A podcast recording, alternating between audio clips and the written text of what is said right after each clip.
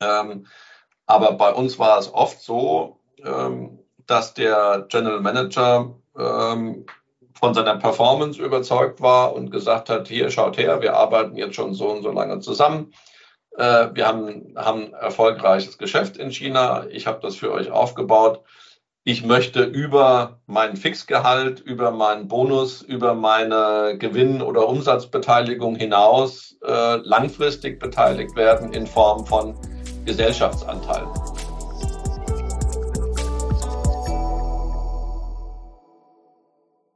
Willkommen zu China Hotpot, Podcast für deutsche kleine und mittelständige Unternehmen für den Erfolg im chinesischen Markt. Mein Name ist Xiaolong Hu, Ihr Gastgeber.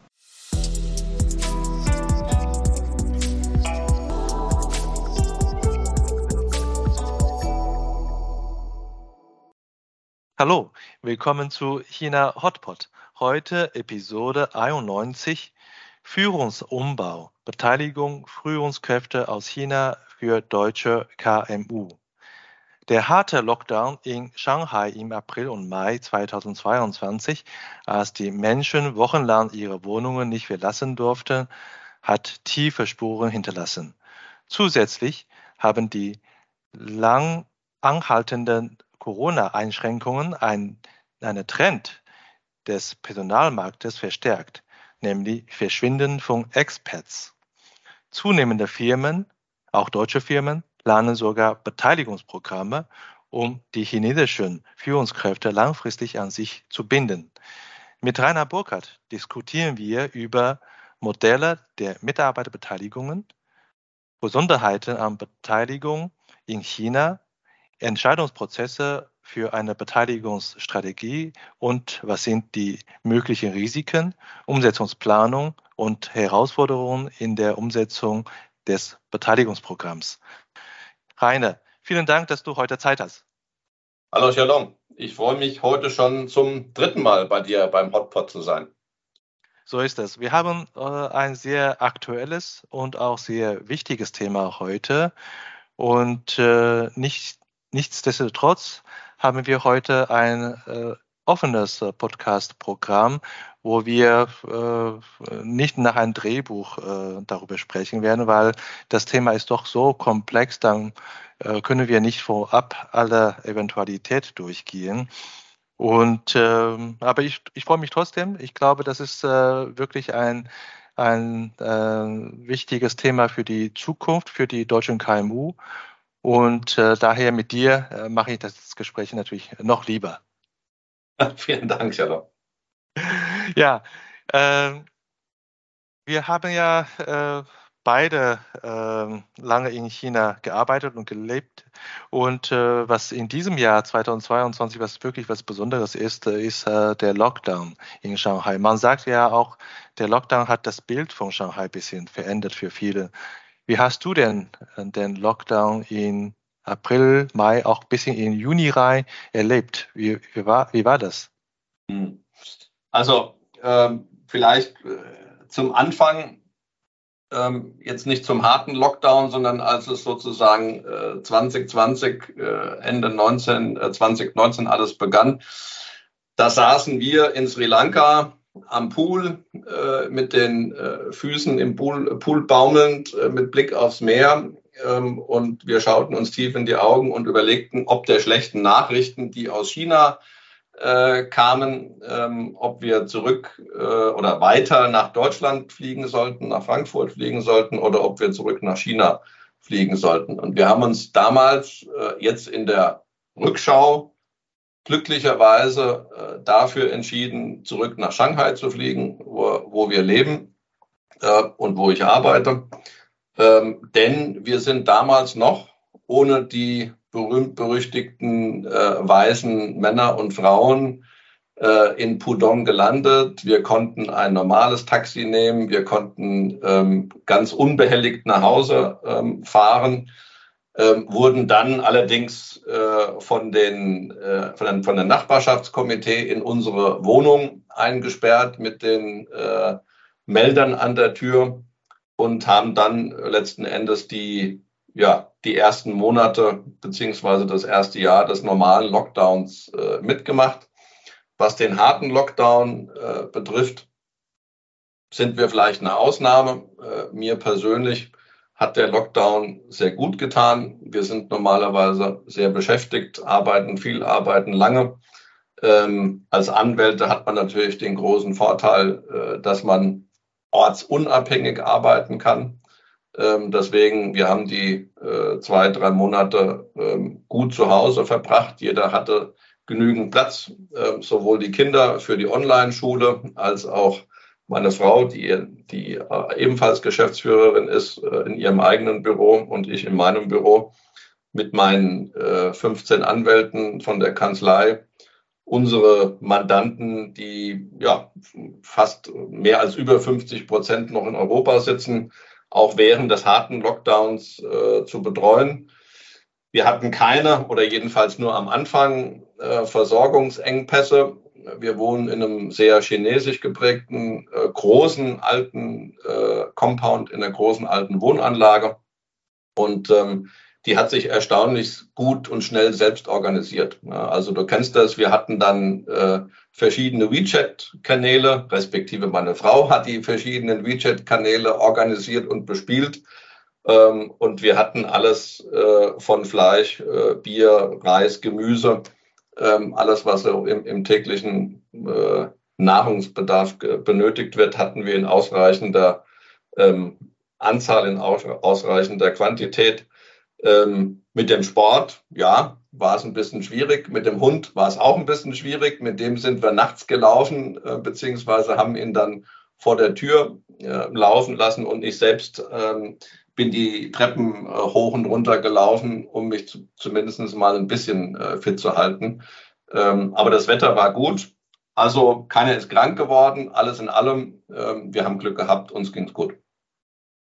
Ja, also erstaunlich und auch Respekt, äh, dass du äh, eine sehr gute Einstellung hast. Ich denke, vieles äh, kommt immer auch auf die Einstellung an, wie schlimm oder wie gut das war für einen.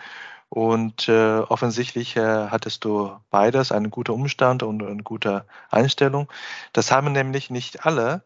Und äh, äh, ich weiß auch, aber viele äh, äh, verlassen äh, China. Du kennst auch viele, die China verlassen.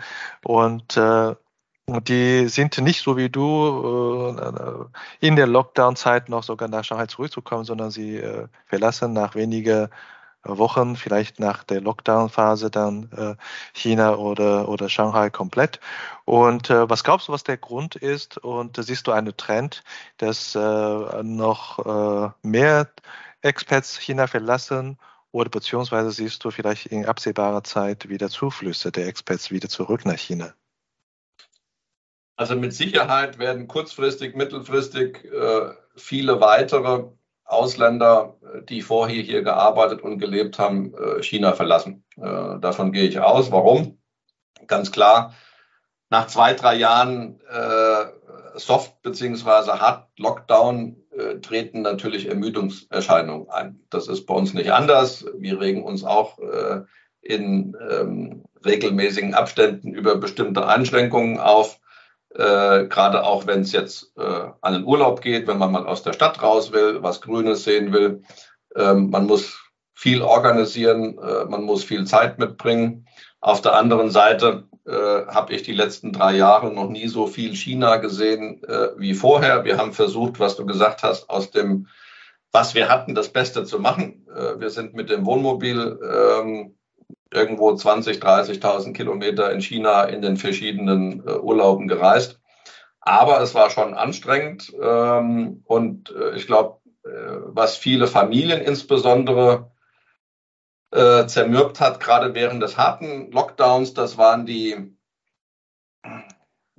das waren die, die Richtlinien, äh, ich will jetzt nicht sagen Gerüchte, weil es gab ja Fälle, in denen äh, Kinder von ihren Eltern getrennt wurden. Ne? Und das waren auch es gab auch Tage oder Zeiten bei uns, äh, wo wir überlegt haben, was passiert denn jetzt, ähm, wenn äh, unser Sohn, der ist elf Jahre, wenn der jetzt getrennt in eine Covid-Einrichtung soll. Ähm, ich glaube, das war ein Risiko, bei vielen theoretisch. Ich, also ich kenne jetzt selbst keine Familie, äh, bei denen, denen das passiert ist, aber man hat natürlich immer in der Presse ähm, gelesen, gerade bei vielen chinesischen äh, Familien, denen das passiert ist. Also ich glaube, das war, das ist ein Faktor, äh, bei dem gerade die Mütter gesagt haben, sorry, aber das äh, Risiko nehme ich nicht mehr auf mich äh, und deswegen gehen wir mit den Kindern zurück. Ähm, bei vielen Familien sind, dann, sind ja dann äh, Ehefrau und Kinder zunächst vorgeflogen und dann die Männer gegebenenfalls nachgeflogen. Ähm, und äh, also ich sage mal staatliche Corona-bedingte Zwänge, äh, die wir hatten, das Testen, die Ausgangsbeschränkungen etc. etc. und das eben über eine sehr lange Zeit von zwei bis drei Jahren in ändernder äh, Intensität. Ähm, und äh, wenn du sagst, warum verlassen viele Experts, das ist bestimmt ein großes Thema. Das andere große Thema ist natürlich ähm, äh, Wegfall der Steuererleichterung, äh, die ja Ende diesen, Anfang nächsten Jahres kommen sollen. Äh, die letzte den letzten Termin, der wurde ja sozusagen in letzter Minute äh, am 31. Dezember ja, abgeblasen. Äh, es wurde nicht implementiert. Jetzt äh, steht die entsprechende ähm, Abschaffung der Steuerentlastung für ausländische Mitarbeiter für Ende diesen Jahres an. Und ähm, wenn wenn ich mir die meisten Familien anschaue, dann haben die eins, zwei Kinder, jedenfalls die, die länger hier sind oder in höheren Positionen sind, teilweise drei Kinder. Ähm, es müssen horrende Mieten im Vergleich zu Deutschland äh, für die äh, Wohnungen beziehungsweise Häuser bezahlt werden. Und wenn da die entsprechenden äh, Steuerbegünstigungen wegfallen, sprich, wenn das sozusagen auf das zu versteuernde Gehalt draufgezahlt wird, dann wird entweder je nachdem, ob Arbeitgeber oder Arbeitnehmer das tragen äh, wird, wird der Unternehmer sagen, können wir uns nicht leisten, wollen wir uns nicht leisten, oder der Arbeitnehmer wird sagen, ähm, die Abzüge, die wir da erleiden, die sind so groß, das Incentive hier zu bleiben ist weg. Und natürlich auch, ich sag's mal, die allgemeine Stimmung ist schlechter geworden. Ähm, wir sind sozusagen die Überlebenden auf dem Schiff, nicht dem sinkenden Schiff, aber auf dem Schiff, die restlichen, die verbliebenen. Und ähm, gerade auch in Deutschland ist natürlich die Stimmung, gab es ja letzte Woche wieder ein Stimmungsbarometer. Äh, die, die Zustimmungswerte in Deutschland von den Deutschen, was China betrifft, sind so schlecht wie nie zuvor. Ne? Mhm. Ja, dass die äh, Expats weg sind, das ist schon eine große Veränderung für die äh, Wirtschaft oder für die, für die deutsch-chinesische äh, Wirtschaftsbeziehung. Und für die wenigen Zuhörer, die vielleicht äh, noch fragen, was sind die Expats? Expats sind im Grunde genommen die entsandten Mitarbeiter von deutschen Unternehmen, die in China äh, für einen bestimmten Zeitraum als Führungskraft oder als Experte äh, in China arbeitet, um die Tochtergesellschaft zu unterstützen. Und ja, manchmal ist es ja so, dass Sachen passiert, vielleicht eine unbedeutende Sache führt zu einer großen Veränderung. Man sagt ja, wenn der Reichstag in China fällt, dann passiert irgendwas in, in, in Europa. In dem Fall, dass äh, die große Gruppe von Expats äh, China verlassen oder verlassen haben, ist es schon ein großer äh, Reichstag, würde ich sagen, für die äh, deutsche Unternehmen, für ihr China-Geschäft, weil äh, damit äh, verbunden äh, müssen viele deutsche Unternehmen ihre China-Strategie ändern. Wir haben in unserem äh, zweiten Podcast schon über Führungsumbau im Bereich Organisation, interne Organisation, Rollen gesprochen. Ähm, dass mehr chinesische äh, Führungskräfte auch in die führende Rolle kommen oder die erste Geige spielen. Und die, heute wollen wir das Thema äh, Beteiligung chinesischer Führungskräfte äh, behandeln. Und ich möchte nämlich äh, gleich auf das Thema auch kommen. Und äh, wenn äh, wir über Beteiligung chinesischer Führungskräfte sprechen, für welche Art von deutschen Unternehmen ist das eine interessante Form von Mitarbeiterbindung?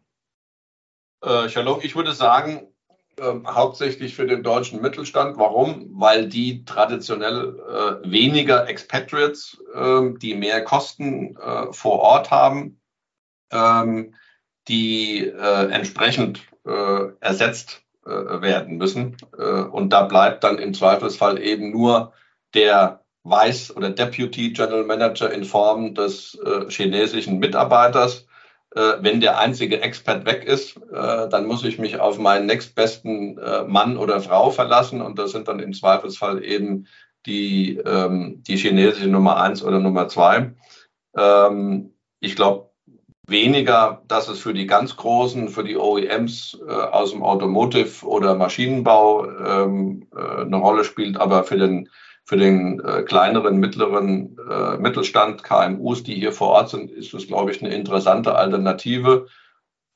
Mitarbeiterbindung. Ähm, man kann äh, Kosten sparen, man kann sich Expertise in Anführungszeichen ähm, einkaufen. Ich kann meinen Mitarbeiter äh, motivieren oder noch mehr motivieren. Ähm, also ich sehe da Vorteile. Es gibt natürlich auch Risiken. Äh, das haben wir in den letzten drei Jahren gesehen. Ähm, die fehlenden ich will jetzt nicht sagen Kontrollbesuche, aber die fehlenden äh, Besuche des, äh, des deutschen Managements, ähm, die haben es schon zu einigen Compliance-Fällen kommen lassen, die wir gerade aufarbeiten. Und das bleibt natürlich auch ein Problem in der, in der Zukunft, wenn ich keine eigenen Mitarbeiter aus dem deutschen Stammwerk mehr hier vor Ort habe. Ja, äh, du hast recht. Äh, es geht nicht um äh, Mitarbeiter, also nicht nur um Mitarbeiterbindung, es geht auch die, um die Motivation. Es gibt auch eine gewisse Notwendigkeit, weil man ja doch in einem dynamischen Marktumfeld schnelle Entscheidungen treffen muss.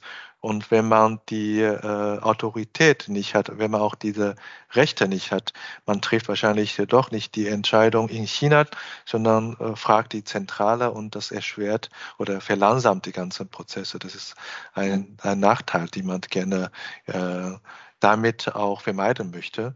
Ja gut, und, zu, dem, zu dem Thema kennst du meine Meinung noch aus dem vorherigen äh, Hotpot wenn du dir eine, ein, ein Duo äh, leisten kannst äh, von einer Kombination von eigenem Mitarbeiter aus dem Stammwerk plus einem lokalen Mitarbeiter, die sich im besten Fall äh, fachlich äh, ergänzen, ist das natürlich perfekt. Ja, also ähm, den lokalen Mitarbeiter, der wird immer eine bessere Einschätzung, auch aufgrund von Kommunikationsdefiziten äh, des, des, des deutschen Mitarbeiters der wird immer eine bessere Einschätzung, Markteinschätzung äh, vornehmen können, der wird immer im Zweifelsfall eine bessere Einschätzung der, mit, der sonstigen anderen chinesischen Mitarbeiter äh, vornehmen können.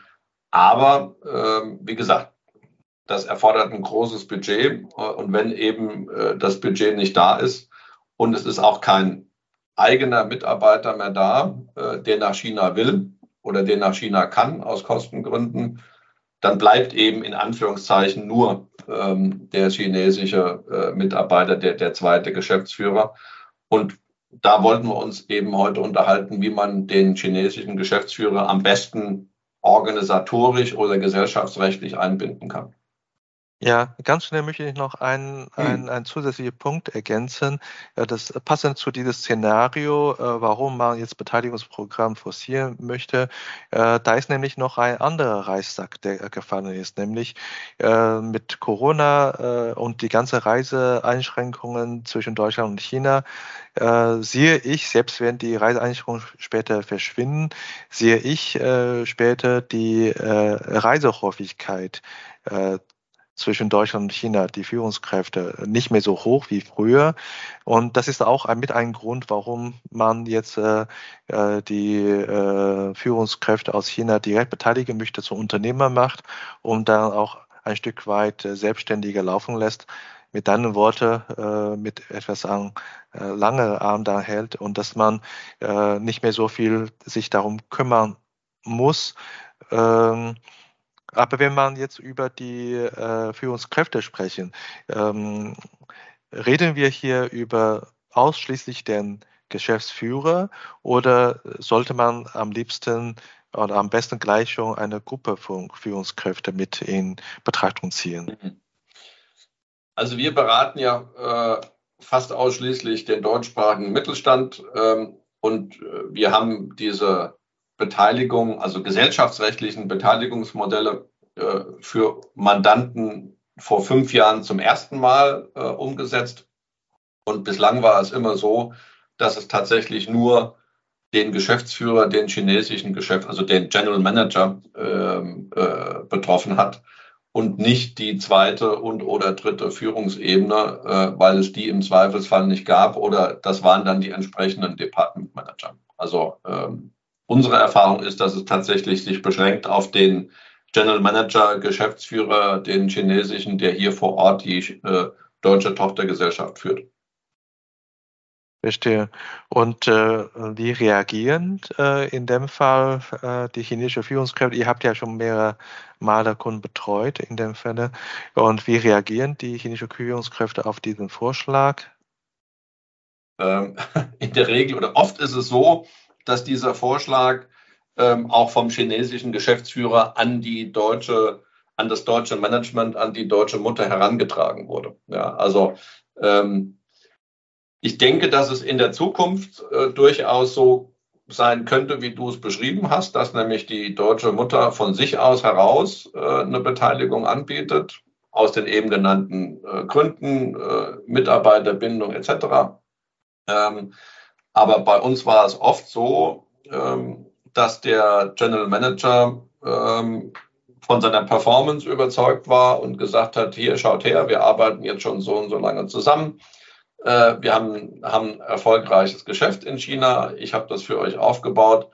Ich möchte über mein Fixgehalt, über meinen Bonus, über meine Gewinn- oder Umsatzbeteiligung hinaus äh, langfristig beteiligt werden in Form von Gesellschaftsanteilen. Ja, also ich möchte ähm, Anteile an der an eurer chinesischen Tochter halten. Das sollten wir vielleicht auch kurz für die Zuhörer, äh, Shalom, erwähnen. Ähm, natürlich ist es letzten Endes noch ein bisschen komplexer, die Frage, weil ich kann natürlich dem chinesischen Geschäftsführer auch eine Beteiligung an der deutschen Mutter ähm, anbieten oder an irgendwelchen Zwischengesellschaften in Hongkong oder Singapur. Ähm, wir reden heute der Zeit geschuldet, aber auch der Komplexität geschuldet, ähm, reden wir nur über mögliche Beteiligungsmodelle ähm, äh, des chinesischen Geschäftsführers an der chinesischen Tochter. Ähm, und letzten Endes gibt es da, wenn man sich die Extreme anschaut, äh, den eben schon erwähnten Geschäftsführervertrag. Äh, ich glaube, das ist das, was die meisten haben, mit einem Fix und mit einem variablen ähm, Gehalt. Wenn man ein bisschen weiter in die Mitte rutscht ähm, auf diesem Strahl, dann gibt es einmal auf der Unternehmensorganisationsebene die Möglichkeit, dass man sagt, naja, du bist vor Ort verantwortlich, ähm, du hast den, du kontrollierst das Tagesgeschäft, du sollst auch unser Legal Representative sein, also unser rechtlicher Repräsentant äh, der Tochtergesellschaft äh, in China gegenüber den chinesischen Behörden, gegenüber Dritten. Man äh, kann sogar so weit gehen, dass man ähm, kein Board of Directors installiert, sondern eben nur einen ähm, sogenannten Executive Director oder Managing Director installiert. Und dann hat letzten Endes der chinesische Geschäftsführer, Schrägstrich General Manager, in äh, Person, Personaleinheit mit dem Executive Director, in Personaleinheit mit dem Legal Representative, ähm, füllt der alle Funktionen und Verantwortlichkeiten ähm, in der Unter Unternehmensorganisation aus. Ja. Da, damit ist er aber kein Gesellschafter. Ja, und damit kommen wir letzten Endes zu der zweiten Ebene, über die wir uns ja heute hauptsächlich unterhalten wollen. Nämlich, äh, ich kann natürlich meinen Geschäftsführer, meinen chinesischen GM, auch an der Tochtergesellschaft in China beteiligen. Ja, mhm. Damit wird das ein Joint Venture, ein Gemeinschaftsunternehmen. Ähm, und ähm, die, der andere Seite, die andere Seite des Strahls, das andere Extrem ähm, im Gegensatz zum Geschäftsführervertrag, welches ja nur ein arbeitsrechtlicher Vertrag ist, ich übertrage 100 Prozent meines Gesellschaftseigentums äh, als deutsche Mutter an meinen Geschäftsführer, habe damit gar keine gesellschaftsrechtliche Verbindung mehr ähm, an meine ehemalige äh, Tochter, äh, Tochtergesellschaft in China ähm, wir haben beide Szenarien schon erlebt. Ähm, Hintergrund ist, das weißt du, dass viele chinesische Tochtergesellschaften von europäischen Unternehmen äh, Geschäfte mit Russland machen und aufgrund der Entwicklung ähm, insbesondere eben der Sanktionen, mit der die Europäische Union äh, Unternehmen belegt hat, äh, die in bestimmten Bereichen Geschäfte mit Russland machen, ähm, haben wir also sowohl gesehen, dass ähm, europäische Geschäftsführer sich aus den ähm, Funktionen, die ich eben beschrieben habe, Legal Representative, Member of the Board of Directors ähm, beziehungsweise Executive Director, zurückgezogen haben, um nur äh, diese, um diese po äh, Position mit den chinesischen Mitarbeitern, mit dem chinesischen Geschäftsführer äh, zu besetzen. Da stellt sich aus, Euro, äh, aus europäischer Sicht beziehungsweise aus deutschrechtlicher Richt, äh, Sicht die Frage, langt das, um möglichen europäischen oder vielleicht sogar US-amerikanischen Sanktionen zu entgehen als deutsches Unternehmen, als deutscher Geschäftsführer, äh, wenn ich mich aus den Positionen oder aus den Funktionen meiner chinesischen Tochter zurückziehe? Oder äh, erfordert es gegebenenfalls tatsächlich die gesellschaftsrechtliche Trennung, die Kappung ähm, an die Tochtergesellschaft, in dem eben 100 Prozent des Eigentums an den Geschäftsführer übertragen werden? Und man bildet sich, man bindet sich ähnlich auf der einen Seite, wie gesagt, der Arbeitsvertrag und auf der anderen Seite schuldrechtlich mit einem Liefer-, Produktions- oder wie auch sonst gearteten äh, Vertrag. Also ähm, das kommt ein bisschen drauf an, äh, will ich meine Kontrolle maximieren oder will ich meine Kontrolle behalten? Äh, will ich meine, mein Risiko minimieren ähm, bin, ich in, in, äh, bin ich bereit, ein maximales Risiko in, in, Kauf zu nehmen, um die Kontrolle hin weiter zu behalten. Also da gibt es äh, eine, eine breite oder eine Spannbreite von, von Möglichkeiten vom Arbeitsvertrag angefangen über ähm, organisatorische Maßnahmen, unternehmensorganisatorische Maßnahmen, über gesellschaftsrechtliche Maßnahmen, je nachdem, was das Mutter Haus möchte, was ist die Motivation, was ist das Ziel. Ähm, genau. Und da haben wir in der Vergangenheit eben häufig Joint Venture gegründet. Das heißt also, der chinesische Geschäftsführer ist mit 10, 15, 20, 25 Prozent Gesellschaftsanteilsinhaber geworden. Ähm, früher war das ja schwieriger für chinesische Staatsbürger. Die konnten oder viele haben über das sogenannte Hongkong Return Investment ähm, ähm, sich an, an den Tochtergesellschaften äh, beteiligt, beziehungsweise an ausländischen Muttergesellschaften beteiligt. Heute, äh, das Joint Venture oder die entsprechenden Gesetze sind abgeschafft worden, ähm, ist es auch für natürliche Personen, für natürliche ähm, chinesische Staatsbürger möglich, sich an den ausländisch investierten Gesellschaften, den sogenannten FIEs, Foreign Invested Enterprises, und das sind ja die Tochtergesellschaften, ähm, ist eine direkte Beteiligung als äh, Person möglich. Es muss keine, kein Unternehmen dazwischen geschaltet werden, weder in China noch äh, in der Sonderwirtschaftszone Hongkong. Und insofern ist es leichter geworden. Und ähm, wie gesagt, wir haben das für einige Mandanten implementiert und die sind bis dato auch sehr zufrieden mit dem Ergebnis. Mhm.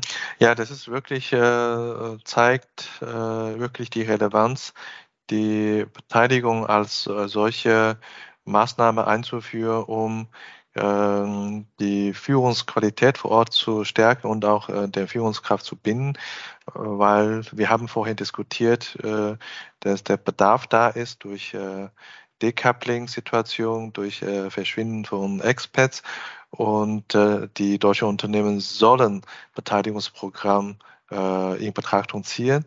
Und deine Erfahrungen zeigen wiederum, äh, die Vergangenheit, die Case, die du betreut hast, äh, sind häufig von der chinesischen Führungskräfte-Seite her äh, verlernt. Das heißt, die Motivation von der chinesischen Führungskräfte her ist sehr stark und äh, sie, sie zielen. Also das ist äh, wirklich ein sehr aktuelles, relevantes Thema. Und äh, die Beteiligungsmodelle in China hast du vorhin ja schon ausgeführt. Von bis gibt es verschiedene Varianten.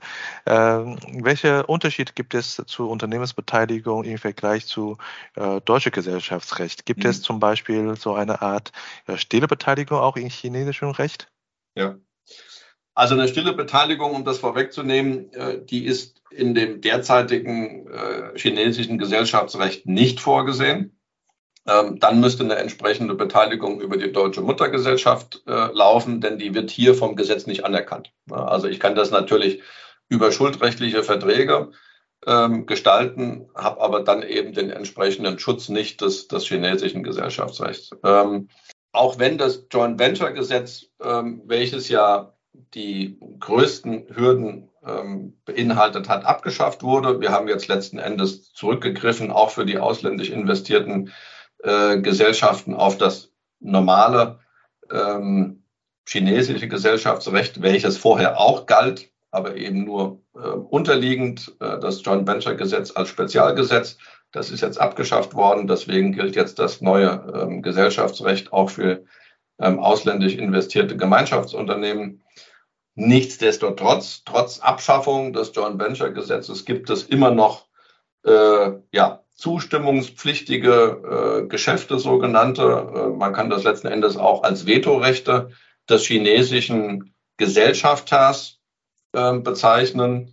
Und das sind natürlich die relevanten, das sind die wichtigen ähm, Tätigkeiten, also dass äh, eine Satzungsänderung, eine Gesellschaftssatzungsänderung erfordert die Zustimmung dann unseres chinesischen Geschäftsführers. Ähm, ähm, MA, also Kauf, Verkauf, Verschmelzungsaktivitäten erfordern die Zustimmung des chinesischen Geschäftsführers. Ganz wichtig, ähm, wenn das Geschäft ausgebaut werden soll, die Erhöhung des Stammkapitals äh, erfordert die Zustimmung ähm, des chinesischen Geschäftsführers und schlussendlich auch die Liquidation. Ja, also ich komme ohne die Zustimmung und ohne die aktive Mitwirkung in Form von Unterschriften auf bestimmten behördlichen Formen, die eingereicht werden müssen für all diese Aktivitäten, ähm, komme ich ohne die Unterschrift, ohne die aktive Mitwirkung des chinesischen Geschäftsführers nicht zur Umsetzung ähm, der eben aufgelisteten Aktivitäten. Ich glaube, das ist im Unterschied zum deutschen Gesellschaftsrecht ähm, sind die größten ähm, ja, praktischen Probleme, vor die Unternehmen gestellt werden, wenn es denn zu einem Streit kommen sollte. Wollen wir mehr Geld ins Unternehmen geben? Ähm, wollen wir äh, ein anderes Unternehmen integrieren? Wollen wir das, äh, die Gesellschaft auflösen? Ähm, das sind, glaube ich, die wichtigsten Punkte. Mhm. Welche Entscheidungskriterien sind das für die deutsche KMU, um die richtige Beteiligungsstrategie zu entwickeln? Du hast ja vorhin vom bis, ne, vom äh, mhm. Mitarbeiterbonusprogramm zu hundertprozentiger Übertragung von Unternehmensanteilen. Ähm, da gibt es noch die Beispiele, hast du vorhin genannt, die Vetorecht ab äh, welcher äh, Prozentsatz vom Unternehmensanteil gilt dieser Vetorecht oder was sind dann die anderen Entscheidungskriterien, um zu, äh, aus, zu entscheiden, wie viel Prozent äh, ich dann an äh, chinesische Geschäftsführer oder Führungskräfte abgeben möchte? Also, wie gesagt, äh, ich muss schauen, was ist meine Motivation, was ist mein Ziel, was will ich erreichen. Viele äh, deutsche Unternehmen ähm, sind ja, man muss fast sagen, in der misslichen Situation äh, im Moment, dass sie dass sowohl der US-amerikanische Markt äh, wichtig ist für das deutsche Unternehmen als auch der chinesische Markt. Äh, also ich kann mir nicht erlauben, weder den einen noch den anderen Markt zu ignorieren oder mich zurückzuziehen. Ja. Ähm, potenziell, wenn sich die derzeitige politische Lage so weiter äh, verschlechtert, wie sie sich in den letzten Wochen und Monaten verschlechtert hat, ähm, dann sieht sich letzten Endes die Mutter in der Situation ähm, in Deutschland, dass sie entscheiden muss, äh, wie viel Risiko will ich eingehen, ähm, unter US-amerikanischen Sanktionen zu leiden, ähm, wie viel Risiko, wenn ich denn die meine Geschäfte in China weiterführe oder in Russland weiterführe über meine chinesische Tochtergesellschaft, ähm, wie viel Risiko will ich eingehen, dass ich vielleicht äh, von China sanktioniert werde wenn ich bestimmte europäische äh, Gesetze implementiere. Mir fällt jetzt da spontan ähm, das äh, Lieferketten-Sorgfaltspflichtengesetz ein. Mir fällt da spontan ein die, ähm, die europäische Verordnung ähm, für das äh, ja, Import, Schrägstrich, Marktverbot ähm, von unter Zwangsarbeit hergestellten Produkten. Das sind alles Gesetze, die möglicherweise auch Sanktionen aus China nach sich ziehen äh, könnten. Nur in bestimmten Bereichen, das muss man ganz klar sagen. Das gilt jetzt nicht in allen Industrien, das gilt nicht für alle Produkte oder Dienstleistungen, aber für einige, ähm, die betrifft das.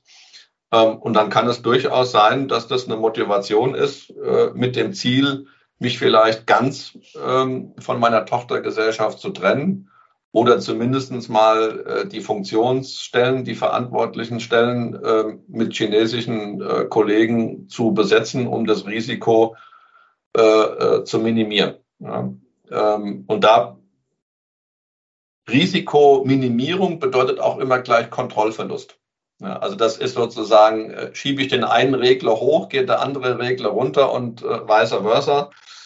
Ähm, und dafür brauche ich letzten Endes einen Geschäftsführer, äh, dem ich vertrauen kann, dem ich möglichst lange kenne. Also ich sage mal, der Auswahl oder der Entscheidungsprozess, der ist wie bei der Heirat auch. Ähm, je länger und je besser ich meinen Partner kenne und den einschätzen kann, und zwar nicht nur jetzt, heute, sondern auch mittelfristig und langfristig, ähm, desto mehr äh, Spielraum habe ich, desto mehr ähm, Gestaltungsmöglichkeiten habe ich. Ähm, auf der anderen Seite, Menschen ändern sich. Ja, ich weiß nicht, wie mein Geschäftsführer ähm, in fünf oder zehn Jahren agiert. Ähm, der ist älter geworden, der ist erfahrener geworden, er, ist, er hat Erfolg gehabt, ähm, er weigert sich dann vielleicht äh, bestimmte Instruktionen, die er früher gerne aus dem Mutterhaus angenommen hat, umzusetzen, weil er denkt, dass er vor Ort ist und die Lage vor Ort besser einschätzen kann. Vielleicht kann er sie auch besser einschätzen, weil eben gerade das deutsche Management nicht mehr so oft vor Ort ist, weil vielleicht die Informationen nicht mehr ähm, so fließen.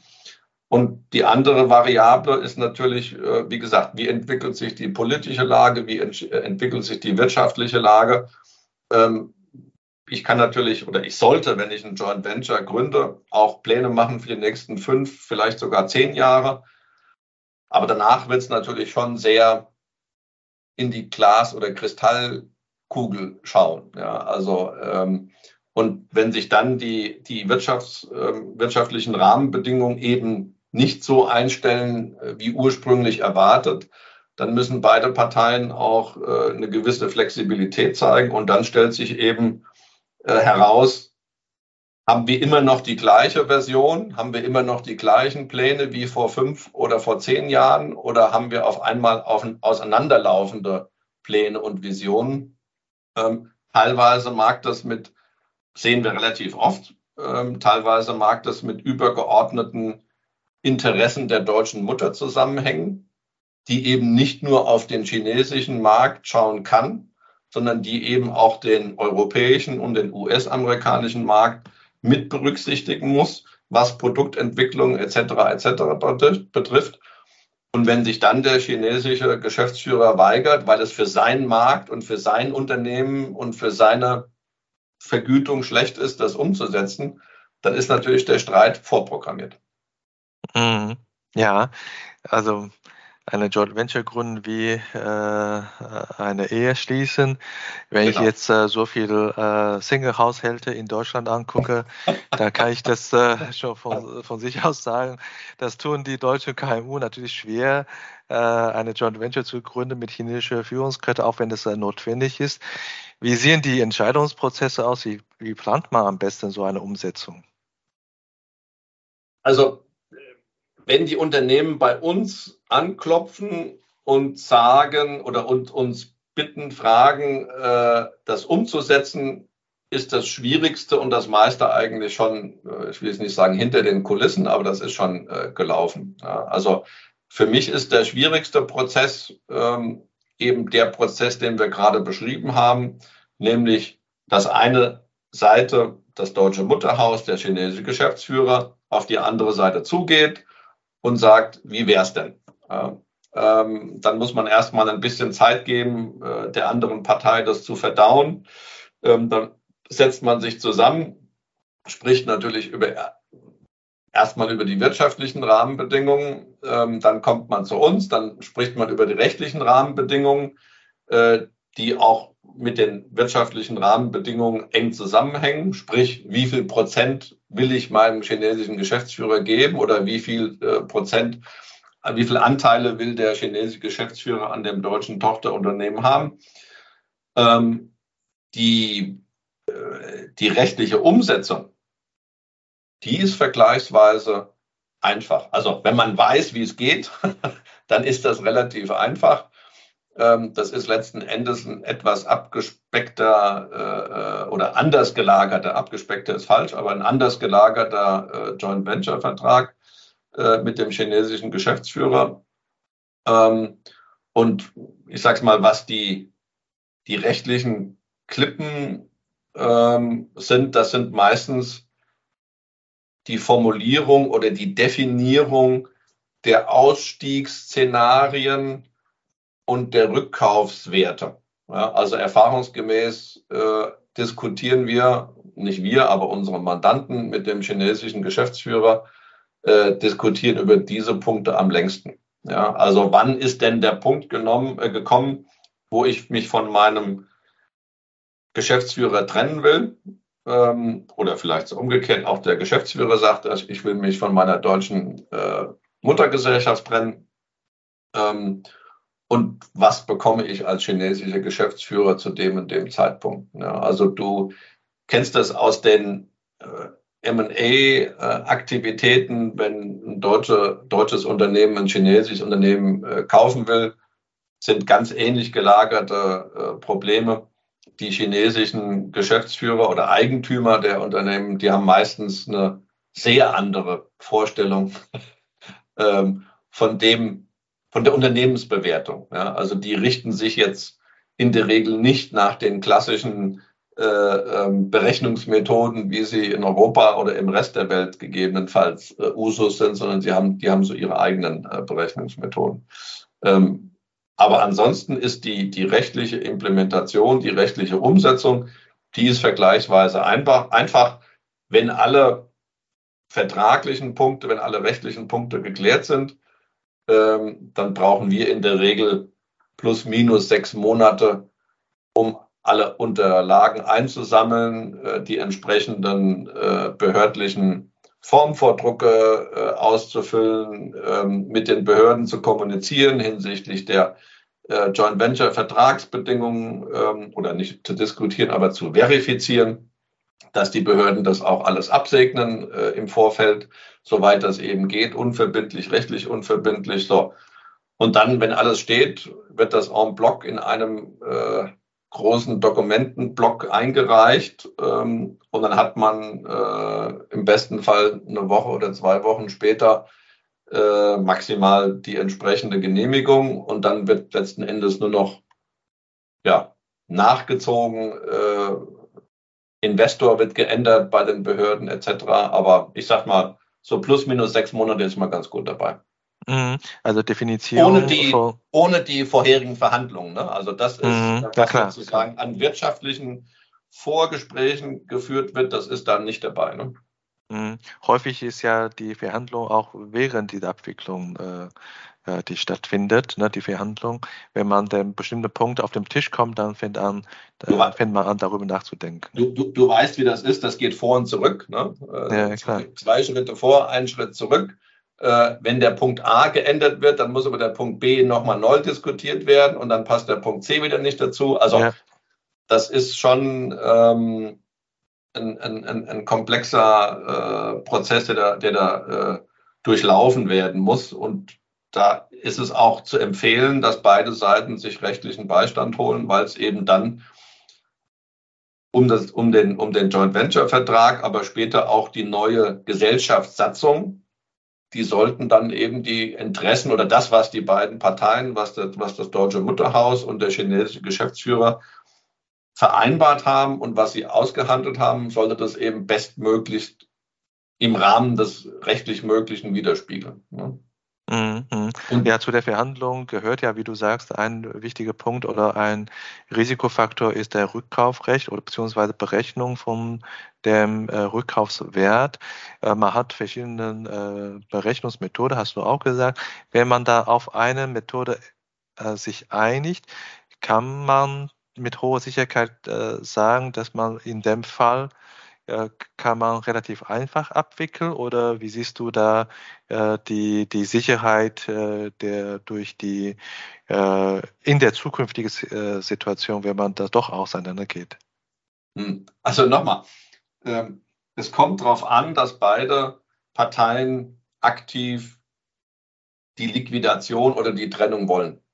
Ja, ähm, wenn eine Partei nicht mitspielt, also sprich nicht die erforderlichen Unterschriften oder Stempel, also Siegel äh, auch anbringt auf den, auf den Antragsunterlagen, ähm, dann muss ich letzten Endes vors Gericht.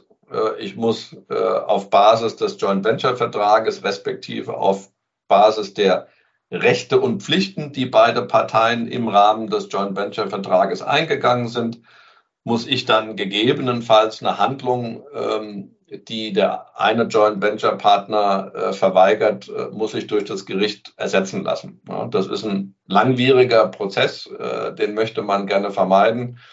Ähm, wenn Einigkeit besteht, dann geht sowas relativ schnell.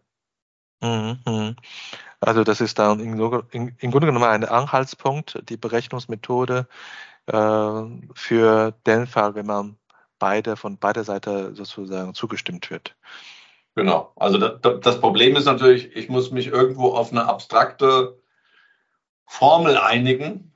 Ja, mhm. Die mag industriespezifisch sein. Äh, unsere Erfahrung ist, dass Discounted Cashflow oder was auch immer dafür Formeln angewendet werden, dass die eben nur begrenzt äh, von den chinesischen äh, Unternehmen bei einem Unternehmenskauf oder von dem chinesischen Geschäftsführer bei einem äh, bei der Beteiligung eines chinesischen Geschäftsführers so in Reihenform anerkannt werden. Ne? Mhm.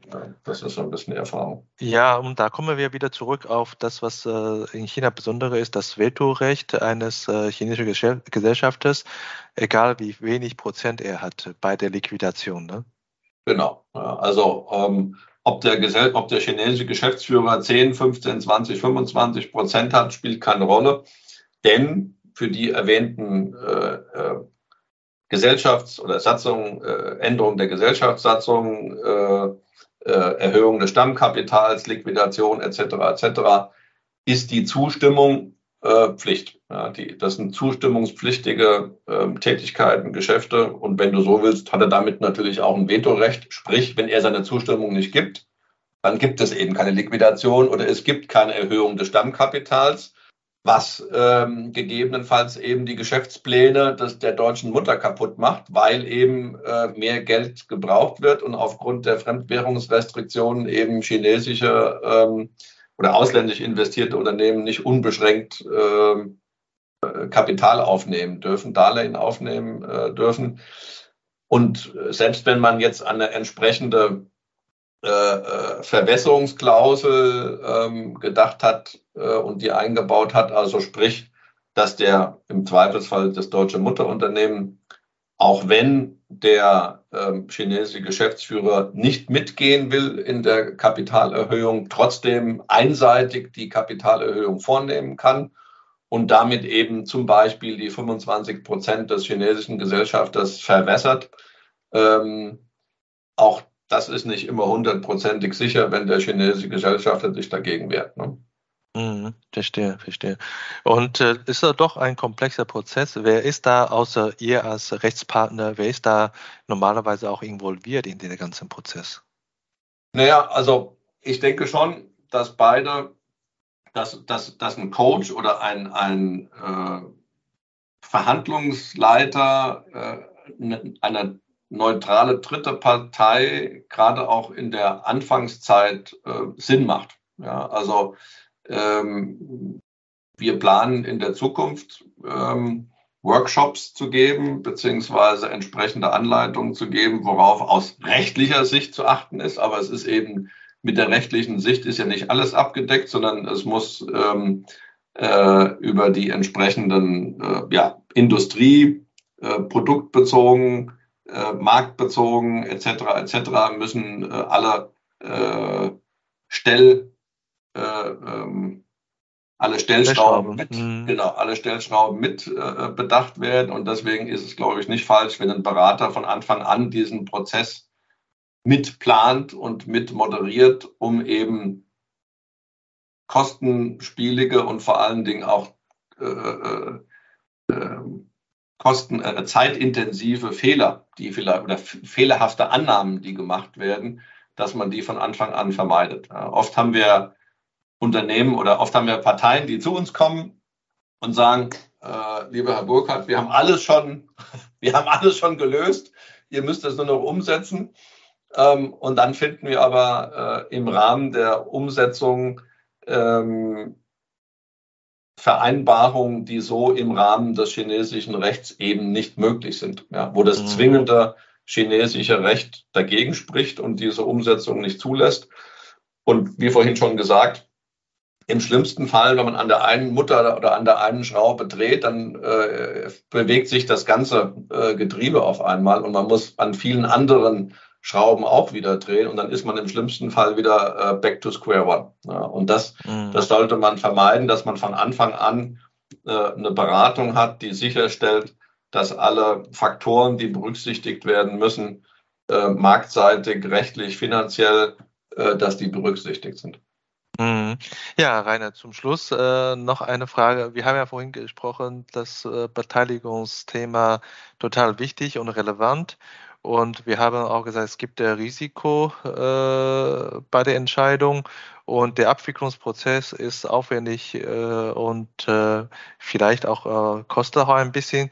Äh, ja, wie ist das Ergebnis denn? Ihr habt ja einige Kunden schon betreut.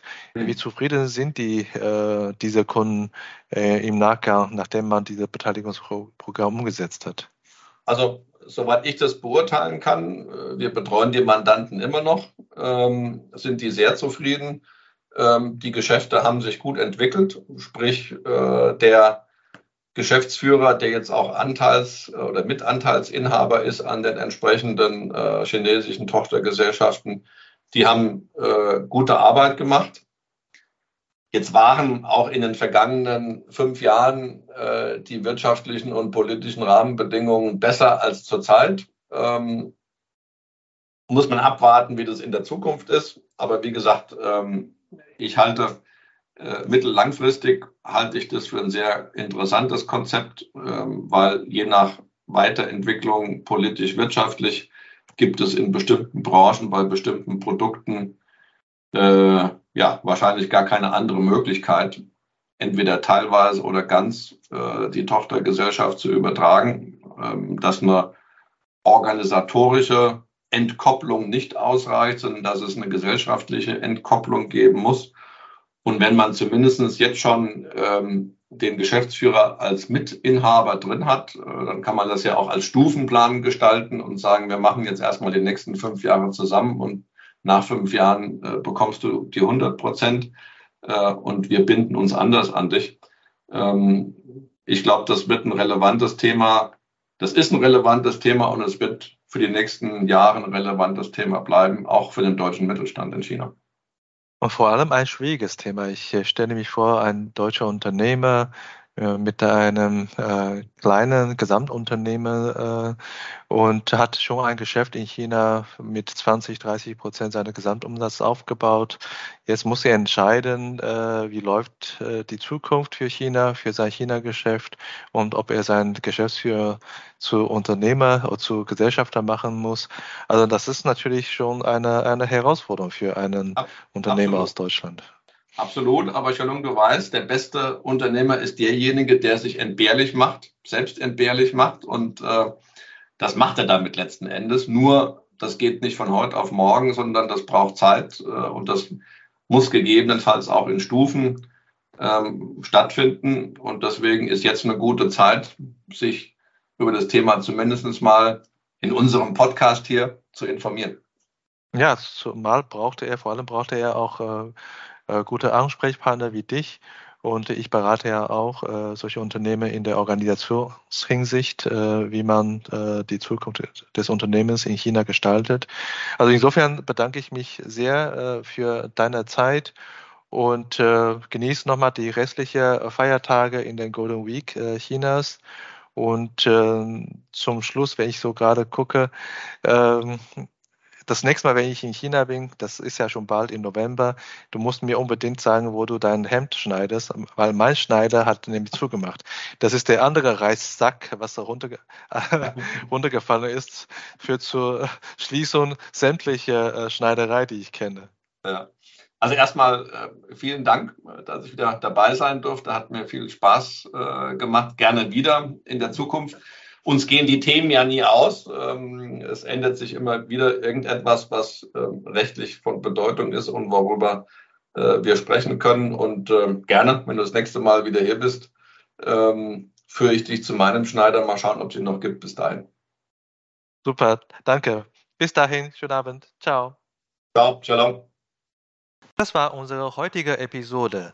Ich bin Xiaolong Hu, Ihr China-Coach für Ihren Geschäftserfolg. Wenn Sie als deutsche KMU noch mehr über China wissen möchten, empfehle ich Ihnen unsere kostenlose englischsprachige Webinarserie China Webinar zu besuchen. Oder schreiben Sie gerne eine Mail an mich persönlich unter der Webseite china-team.com. Mit über 100 China-Experten können wir Ihnen gerne weiterhelfen.